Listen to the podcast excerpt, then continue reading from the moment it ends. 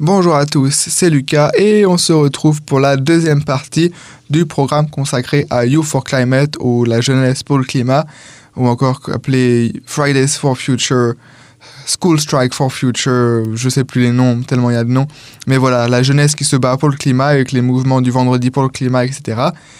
Et dans ce programme, donc on a la première partie de ce programme, je l'ai consacré à euh, expliquer un peu ce qu'était le mouvement Youth for Climate et principalement, je l'ai consacré à la charte de Lausanne.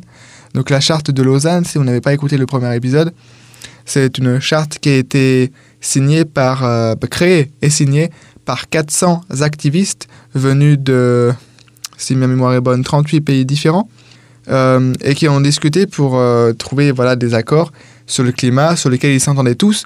Donc dans cette charte de Lausanne, on retrouve leurs valeurs, leurs euh, intentions et revendications, et euh, aussi par exemple les points de départ possibles qu'ils ont trouvés pour lutter contre le réchauffement climatique et c'est des points sur lesquels ils sont d'accord et qu'ils ont qu'ils peuvent se baser. Voilà, s'ils veulent effectuer des actions, ils peuvent se baser sur ces points-là pour essayer de changer quelque chose. Mais dans cette partie-là, on va plutôt se consacrer à la charte de Grenoble. Et pareil, voilà, je vais faire euh, une partie sur euh, une bonne partie du programme sera consacrée aux valeurs et objectifs du mouvement. Et la dernière partie sera consacrée à, un exemple d'articles écrits par les, les jeunes de, de Youth for Climate France. Mais j'en parlerai plus un peu plus tard. Donc, on va parler de la charte de Grenoble. Donc, qu'est-ce que la charte de Grenoble? Eh bien, un peu comme pour la charte de Lausanne, 96 activistes venant de 34 villes en France se sont réunis à Grenoble à l'automne 2019 pour établir les revendications du mouvement ainsi que ses valeurs. La charte de Grenoble a ensuite été signée par les groupes locaux de Youth for Climate en France et à l'issue des débats, les idées, besoins et demandes pour préserver notre planète et son climat ont été inscrits dans cette déclaration signée par tous les jeunes mobilisés. Donc quelles sont les valeurs et objectifs du mouvement Youth for Climate France à travers cette charte de Grenoble? Donc le premier point, c'est l'autogestion et l'horizontalité. Qu'est-ce que ça veut dire? Ça veut dire que le mouvement est apartisan, c'est-à-dire que leur lutte, la lutte du mouvement est politique, mais ils ne soutiennent aucun parti, et de plus, ils ne tenteront jamais d'obtenir des mandats électoraux. Ils s'efforcent cependant de fonctionner en autogestion, autonomie et d'être indépendant de toutes les pressions externes et des tentatives d'interférence. Donc on peut un peu relier ça hein, à la charte de Lausanne où dedans où ils disent un petit peu la même chose. Et au sein du mouvement, ils ne reconnaissent une, autodermie. Alors, ils disent qu'au sein du mouvement, ils autoderminent et tâchent de n'avoir aucune structure hiérarchique imposée, ni de décideurs arbitraires sont un mouvement horizontal, chaque membre est légitime à prendre part aux décisions et doit pouvoir s'impliquer à la hauteur de ses envies. Il travaille à toujours améliorer l'horizontalité concrète pour éviter l'accaparement d'un pouvoir par une minorité. Et enfin, le mouvement est décentralisé. Les groupes locaux fonctionnent de façon autonome dans le cadre défini par les valeurs et les décisions communes. Le deuxième point, anticapitaliste. Euh, donc, euh, ce qu'ils ont écrit, c'est que en faisant passer le profit et le libre-échange avant tout, le capitalisme en tant que système économique et social conduit à la surexploitation des êtres humains et de l'ensemble des êtres vivants.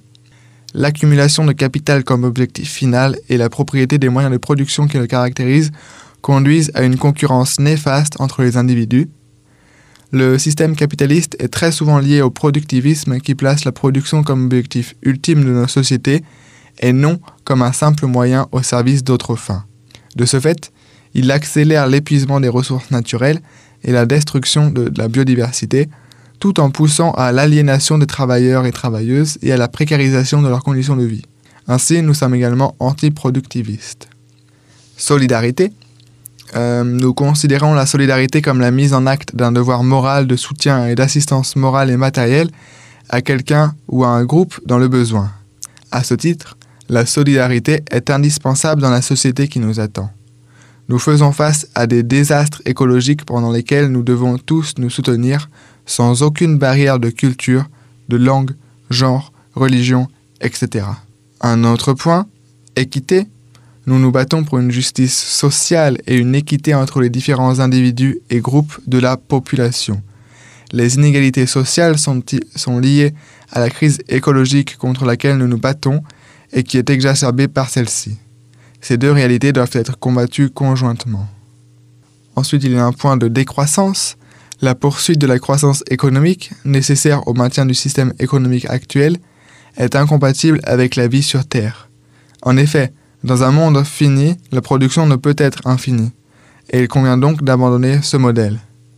Par décroissance, nous entendons diminution du PIB, mais cela n'est pas un but en soi.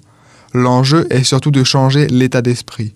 Il est crucial de sortir du mythe de la croissance et de s'intéresser à d'autres indicateurs essentiels qui n'ont jamais été pris en compte, comme le bonheur, le respect de l'environnement, l'équité sociale, etc.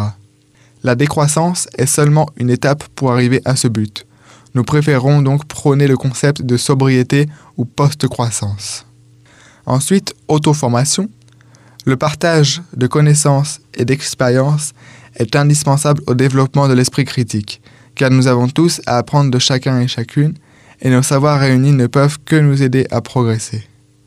Cet échange nous permet de réfléchir en dehors du cadre posé par nos institutions et leur système éducatif qui ne prennent pas en compte les crises écologiques et sociales.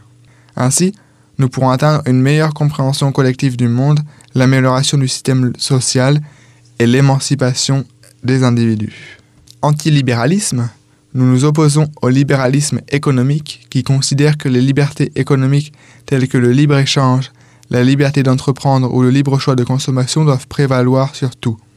Il favorise les intérêts individuels au détriment des intérêts collectifs en limitant au maximum l'intervention de l'État et encourage la mondialisation. Cette mondialisation des échanges et des flux occupe une place importante dans les émissions de gaz à effet de serre via par exemple les transports et conduit à des politiques écocides et antisociales tout en affaiblissant la résilience des sociétés au niveau local. L'accessibilité. Nous sommes attachés à rester accessibles à toute la jeunesse souhaitant lutter pour une justice écologique et sociale, quel que soit son niveau de conscience ou d'engagement. Nous constituons en effet une porte d'entrée dans le militantisme pour beaucoup de jeunes, et c'est d'ailleurs de cette façon qu'a émergé le mouvement Youth for Climate, Fridays for Future, j'en passe, hein, maintenant on commence à comprendre les noms.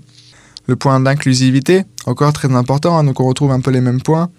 Nous soutenons, adoptons les valeurs et tâchons d'être alliés des luttes féministes, antiracistes, décoloniales, antivalidistes, anti-xénophobes, LGBTQIA+, et contre toutes les autres formes de discrimination. Nous refusons également la hiérarchisation symbolique entre les espèces vivantes et reconnaissons la valeur intrinsèque de chaque être vivant. Notre mouvement est donc antispéciste. Nous sommes contre le fascisme et combattons activement les discours haineux. Nous nous opposons à toutes les formes d'oppression systémique visant des catégories de la population, en particulier sans les hiérarchiser. Et enfin, le dernier point de cette charte de Grenoble, c'est la diversité des tactiques. Donc, euh, considérant l'urgence de la situation écologique et sociale, nous reconnaissons la nécessité d'une diversité des tactiques et des modes d'action dans la lutte. Les mouvements et organisations ayant des modes d'action différents peuvent se compléter pour gagner en efficacité. Nous souhaitons donc appliquer cette diversité à notre échelle. Nous nous battons pour et prônons un mode de vie sans violence comme un idéal à atteindre et nous condamnons les violences systémiques et répressives, conjugales, policières, etc. Nous souhaitons adopter cette diversité des tactiques pour les actions au sein de Youth for Climate et en son nom. Nous nous refusons cependant les modes d'action impliquant des violences physiques intentionnelles. Toutefois, nous reconnaissons l'importance de la légitime défense, y compris pour se défendre face aux violences policières, en apportant une réponse proportionnée à une menace immédiate et avérée. Nous n'acceptons pas la violence morale gratuite utilisée en dehors d'une stratégie d'action particulière. Donc ça, c'était un peu tous les points de la charte de Grenoble.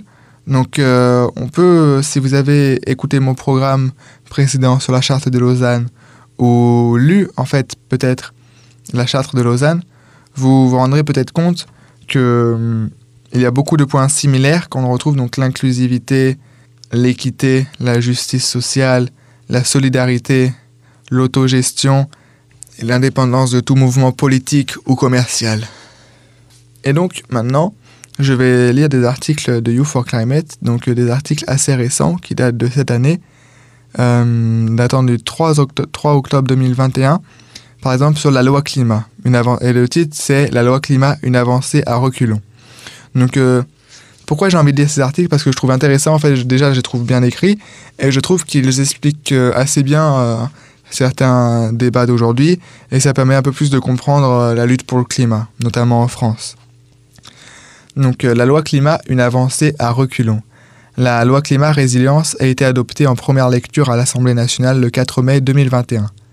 Ce texte est, issu des travaux de la Convention citoyenne pour le climat, assemblée de 150 citoyens et citoyennes tirés au sort, décidée par le président de la République en avril 2019. Cette assemblée a alors pour objectif de définir une série de mesures destinées à réduire les émissions de gaz à effet de serre d'au moins 40% d'ici 2030. Emmanuel Macron s'était engagé à soumettre les 149 propositions des citoyens et citoyennes sans filtre, soit à un référendum, soit au vote des députés. La loi climat a bien été adoptée, mais les mesures sont amoindries et ne permettent pas à la France de changer le système de consommation et le mode de vie des Français et des Françaises assez rapidement pour espérer réduire de 40% les émissions de gaz. Pourtant, c'est une initiative porteuse d'espoir.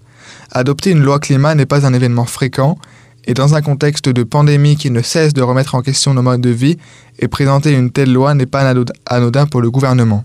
On se souvient du discours d'Emmanuel Macron au sortir du premier confinement, nous exhortant à bâtir une stratégie où nous retrouverons le temps long la possibilité de planifier la sobriété carbone, la prévention, la résilience. Des mots porteurs d'espoir, laissant les citoyens et citoyennes espérer un avenir plus vert, en accord avec les attentes climatiques et sociales. Un an plus tard, la loi climat est adoptée, censée concrétiser le discours politique. Il s'agit d'un discours qui présente une écologie pratique qui apporte des solutions simples dans le quotidien des Français, nous dit Barbara Pompili, ministre de la Transition écologique. Un projet de loi qui aurait pu ne pas voir le jour, il faut tout de même le noter, et qui s'impose après plus de 100 heures de débat. Et donc, concrètement, quelles mesures La loi climat présente cinq volets. Consommer, produire et travailler, se déplacer, se loger et se nourrir. Plus concrètement, la loi s'attaque à des aspects de la vie quotidienne.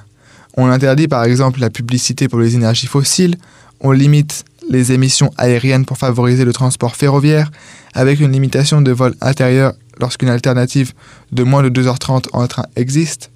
On prévoit aussi une interdiction de vente des poids lourds utilisant majoritairement des énergies fossiles d'ici 2040.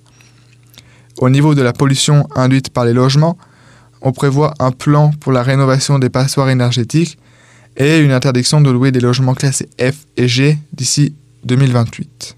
Et le bilan, eh bien, on peut dire que c'est un résultat mitigé, que ces mesures étaient à prendre et sont préférables à un statu quo. Mais avant de se réjouir, il faut regarder les chiffres et les conseils des scientifiques. Alors, alors on s'aperçoit que la loi climat est insuffisante et sur plusieurs points. Euh, une étude de BCG, Boston Consulting Group, cabinet international de conseil en stratégie, montre que les émissions en France sont en baisse depuis 1990. Ainsi, 50% de l'objectif a été atteint, la date de fin étant en 2030. Mais puisque nous sommes en 2021, c'est-à-dire qu'il nous reste 9 années pour parcourir l'autre moitié du chemin. L'étude montre que le projet de loi est à la hauteur de l'objectif de 2030, seulement si les lois sont appliquées intégralement.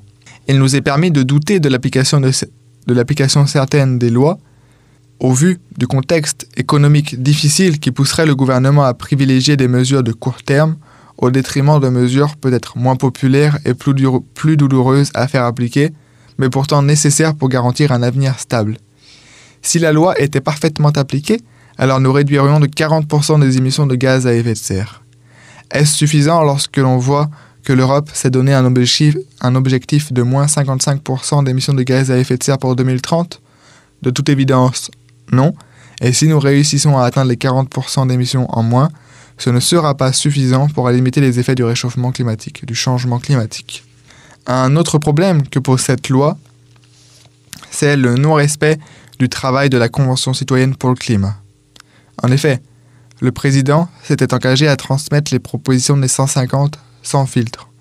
On voit aujourd'hui que seulement 10% des propositions de la Convention ont été reprises telles quelles. Cela signifie que le gouvernement refuse de donner une chance aux propositions étudiées par des citoyens et citoyennes durant 9 mois en concertation avec les scientifiques. La loi climat s'inspire du reste des propositions, mais leur contenu est aménuisé. Un des exemples les plus flagrants, pour les voitures de plus de 1,4 tonnes, la Convention proposait d'imposer un malus de 10 euros par kilogramme. Le gouvernement a, modifié cette mesure en imposant un malus seulement à partir de 1,8 tonnes. Cela change la donne car les voitures de 1,8 tonnes ne représentent que 1,74% des voitures françaises, là où les véhicules de 1,4 tonnes représentent 26%. L'impact n'est donc manifestement pas le même. De même, pour la rénovation des passoires énergétiques, qui est un des leviers majeurs de la transition, le logement émettant beaucoup plus de gaz à effet de serre, la loi considère que passer du classement G, le pire, à deux échelons en dessous, à deux échelons au-dessus, c'est-à-dire E, équivaut à une rénovation suffisante. Le niveau E reste bas et le logement consomme toujours trop d'énergie pour baisser de manière notable les émissions de gaz à effet de serre. Et donc en fait, c'est un peu un problème démocratique si la Convention citoyenne est un exercice démocratique inédit, le résultat n'est pas satisfaisant. En refaisant lui-même les propositions d'une assemblée qu'il avait décidées, le président a décrédibilisé sa parole, faisant de sa promesse du sans filtre l'exemple type d'une parole politique non respectée.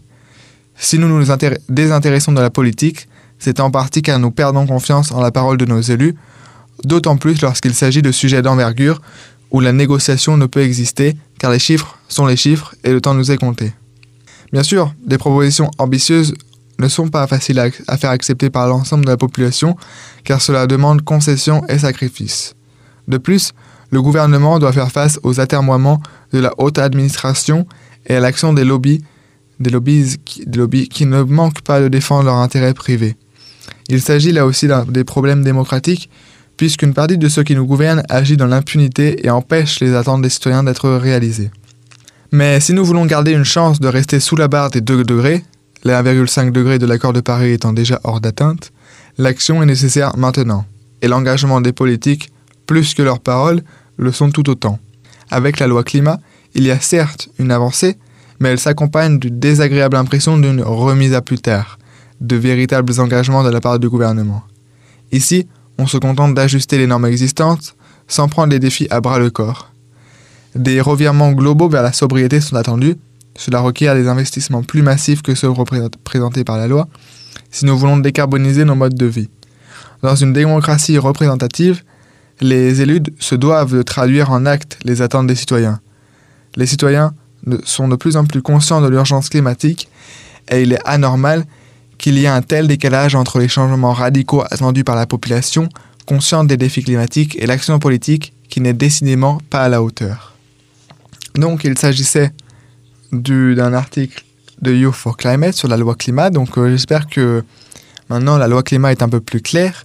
En tout cas pour moi ça l'est puisque je trouvais cet article bien écrit, assez intéressant et plutôt facile à lire. Et en plus de cela récent. Et je pense que c'est un des bons moyens de s'informer sur le climat, par exemple, c'est notamment de lire ce que les associations pour le climat euh, écrivent, ou même ce que les professionnels écrivent.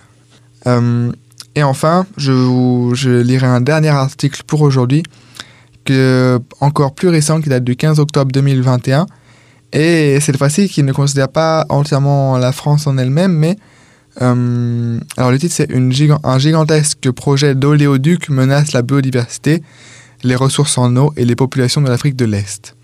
Et en fait je voulais lire aussi cet article pour montrer que voilà il y a c'est un, aspect un peu différent du reste de ce que j'ai parlé jusqu'à maintenant du climat, mais c'est tout aussi important. Les compagnies pétrolières Total Energy et China National Offshore Oil Corporation CNOOC sont sur le point de construire le plus long oléoduc chauffé du monde en plein cœur de l'Afrique. S'étendant sur près de 1400 km, l'oléoduc East African Crude Oil Pipeline, EACOP, aura des conséquences désastreuses pour les populations locales, pour la faune et la flore sauvage et pour la planète entière. Nous devons l'arrêter. Le projet menace de déplacer des milliers de familles et d'agriculteurs de leurs terres. Il présente des risques importants pour les ressources en eau et les zones humides en Ouganda et en Tanzanie, notamment le bassin du lac Victoria, dont dépendent plus de 40 millions de personnes pour leur eau potable et leur production alimentaire. L'oléoduc traverserait de nombreux points sensibles pour la biodiversité et risquerait de dégrader considérablement plusieurs réserves naturelles essentielles à la préservation des espèces menacées d'éléphants, de lions et de chimpanzés. Bien sûr, brûler davantage de pétrole brut est la dernière chose dont notre planète a besoin. Le pétrole chargé par l'EACOP générera plus de 34 millions de tonnes d'émissions de carbone chaque année. L'oléoduc exposera les écosystèmes critiques des régions enclavées d'Afrique centrale et orientale à l'exploitation commerciale du pétrole. La construction d'un oléoduc massif en 2020, alors que le monde entier tente de se détourner de toute urgence des combustibles fossiles, n'a aucun sens, ni sur le plan environnemental, ni sur le plan économique les Ougandais et les autres pays voisins d'Afrique centrale et de l'Est ne devraient pas avoir supporté le poids des industries polluantes et déficitaires d'hier. Ils devraient avoir la possibilité d'adopter l'énergie propre et renouvelable de l'avenir et, et tous les avantages qui en découlent. La force économique viendra de la célébration de la richesse de la diversité, du patrimoine et de la nature de la région, Investir dans des industries durables comme le tourisme et dans des programmes de réforestation fournira plus d'emplois et une meilleure sécurité à long terme aux communautés locales que ne le ferait l'industrie pétrolière moribonde.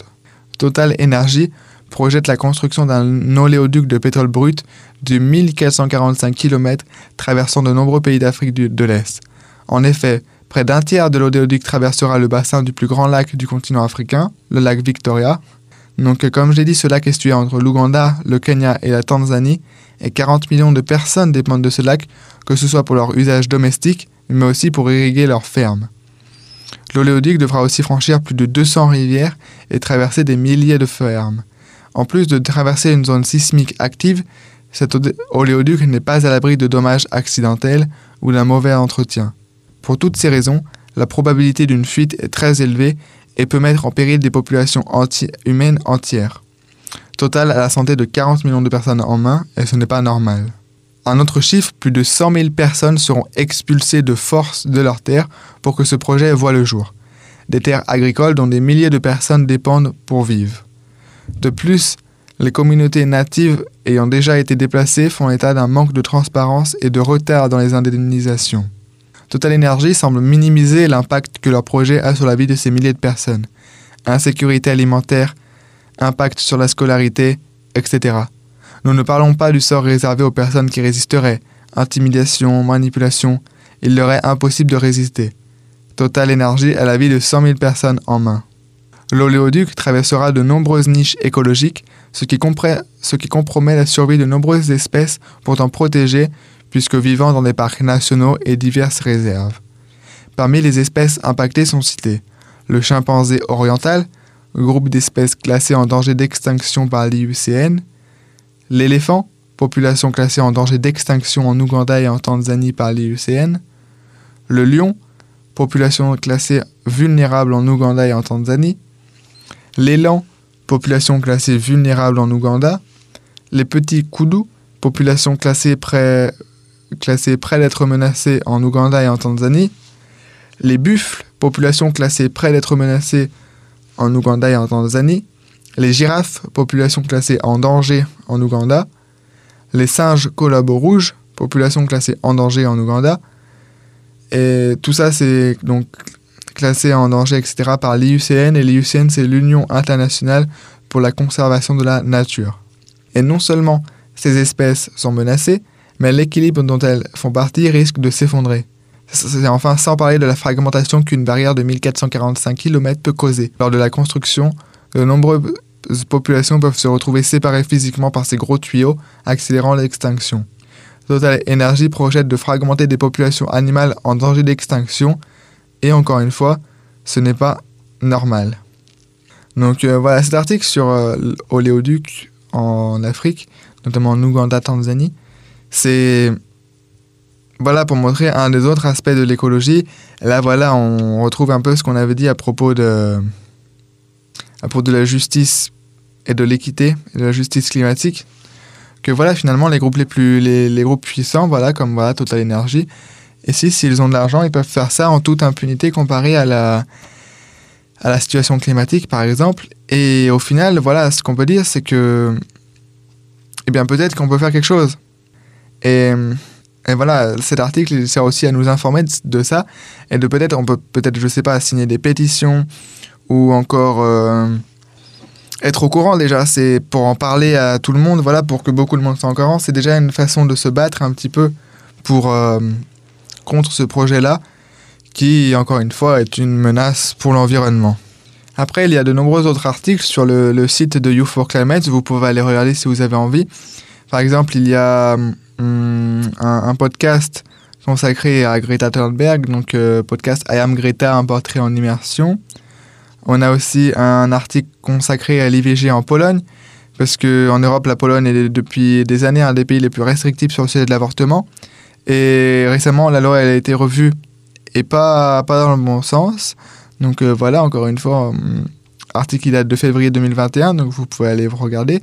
C'est voilà, c'est lié à l'environnement, mais pas que. Voilà, on a aussi les, droits des, de, des, de, des individus, etc. Enfin, beaucoup, beaucoup de choses. On a un article sur la liberté d'expression.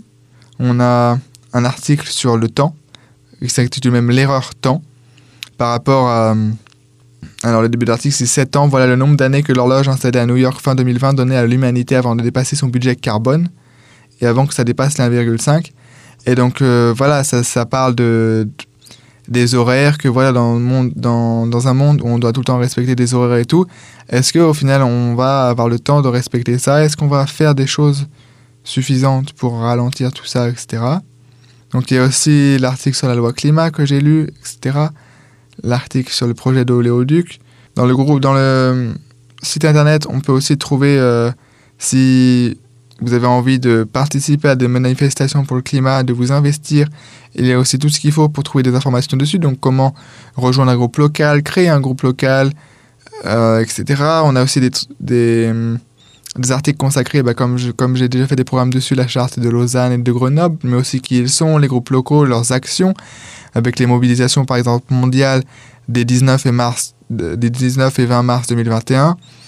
À propos des. Il faut se battre pour les 1,5 degré, la Convention citoyenne, une pétition européenne, une lettre au président de la Commission européenne. Enfin, on a vraiment beaucoup, beaucoup d'articles qui permettent d'en apprendre plus et peut-être d'avoir un impact et de faire quelque chose pour le climat. Donc, je pense que je vais en arriver à la fin de ce programme, de ce long programme au final sur, euh, sur l'environnement et sur euh, Youth for Climate, Vendredi pour le climat, la jeunesse pour le climat, etc. J'espère que vous avez apprécié, que vous avez appris des choses et que peut-être vous serez un peu plus intéressé pour aller regarder par vous-même d'autres informations sur le climat. Et je vous remercie de m'avoir écouté jusqu'au bout et on se retrouve dans le prochain épisode.